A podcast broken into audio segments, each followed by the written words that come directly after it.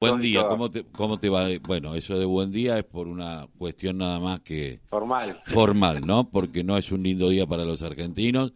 Por lo menos lo que tenemos buena leche, ¿no? Eh, y creemos en una patria... Eh, estar discutiendo a quienes hicieron, fueron los, los dueños de la tierra si eh, sacarlos porque usurpan. Y yo digo, hay un súbdito de la corona británica que nos robó un lago y no le mandaron ni un Boy Scout y tiene encima un ejército. Sí.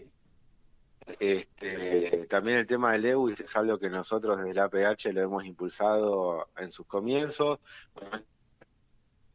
Bueno, ahí eh, significa ¿no? el poder económico, el verdadero poder, porque la verdad que con un la sentencia firme en todas las instancias. Este, la misma provincia de Río Negro este, adelantó y lo está haciendo, que es apelar eh, la, la, ejecución del acceso al, lago por parte de, de, los ciudadanos y las ciudadanas. La verdad es que ni siquiera se está hablando de desalojo, solamente de que se permita el ingreso de uso público a un, a un lago. Pero bueno, entiendo que no es el tema de hoy, no, el tema de hoy es... Pero, pero, pero tiene que ver porque es la, la misma eh, gobernadora que hoy ni siquiera quiere hablar, nosotros intentamos hablar y nos dicen, no, lo tiene la justicia federal. Eh, recién escuchamos una abuela eh, de un loft que decía, yo tengo los nombres de los niños y de las mujeres que tuvieron que salir corriendo cuando la, la jueza Domínguez decía que no había niños.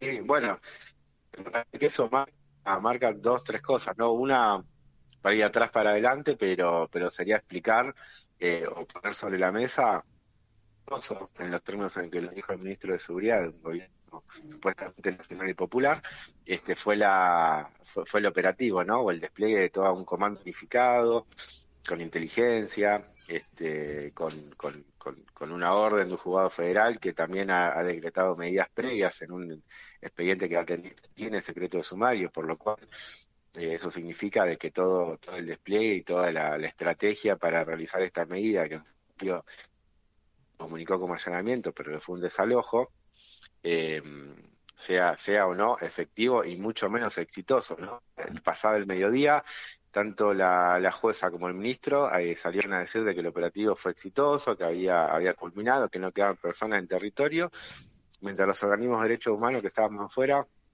en concreto la PDH y la Liga por los Derechos Humanos, acompañando a, estas madres, las infancias que denunciábamos que estaban todavía en la montaña, eh, decían de que, de que de no, que no había nadie, que no quedaba ninguna persona dentro del territorio, este, y finalmente, y luego de que tuvimos que interponer una habeas corpus, este, dando los nombres de estos seis niños y niñas, eh, a las 10 de la noche eh, aparecieron. Y a las 10 de la noche la jueza entregó a, estos, a sus familias. Por lo cual me parece que el, resultado parcial del operativo, porque no ha terminado, eh, no fue exitoso. De ninguna manera fue exitoso y tampoco se puede considerar que fue exitoso este, la aplicación de la, de la violencia, de que entre un grupo armado este, tirando gases a un lugar ocupado por personas de un grupo vulnerable como lo son las que tienen tutela especial del convenio 169 como las, eh, las personas integrantes donde había mujeres, donde había niños que tienen tutela especial, también o había tres grupos vulnerables y un Estado Nacional Popular entre otros. Este, y esa es la forma a la que ellos llaman diálogo, porque han dicho que que se han intentado a nosotros.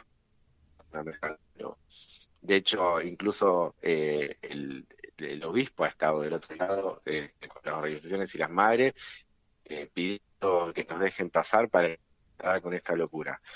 Sobre los antes tampoco nos entonces, la verdad es que diálogo es lo que menos me parece lo que lo que ha sido el despliegue de las fuerzas de seguridad y nosotros lo hemos venido denunciando y adelantando el desembarco de estos dos Hércules este, con todo este despliegue militar que trajeron. Militarizaron la zona. Eh, sí, 250 oficiales.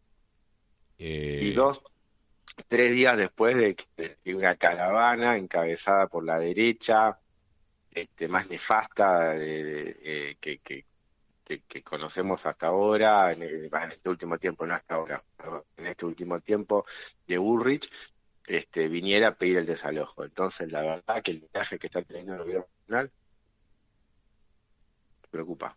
Eh, eh, es preocupante y esto, yo estaba viendo, yo tengo una hermana que vive en Bariloche y me, me decía, bueno, las injusticias de siempre y la correlación de fuerza es brutal con respecto a yo le decía, ¿cómo puede ser que la Asociación de Instructores de Esquí Inmobiliario, digo, decir, esto es un negocio inmobiliario que están buscando que esas tierras se conviertan en lugar turístico para beneficio de cuatro?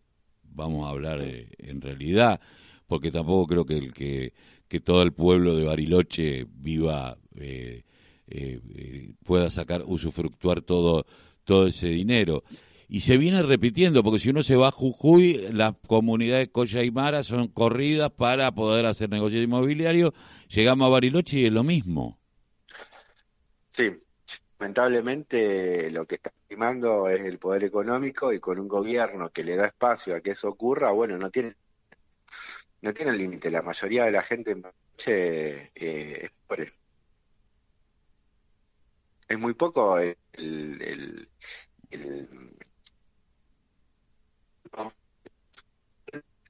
eh, y, bastante bien beneficiado económicamente está, cuidando sus privilegios.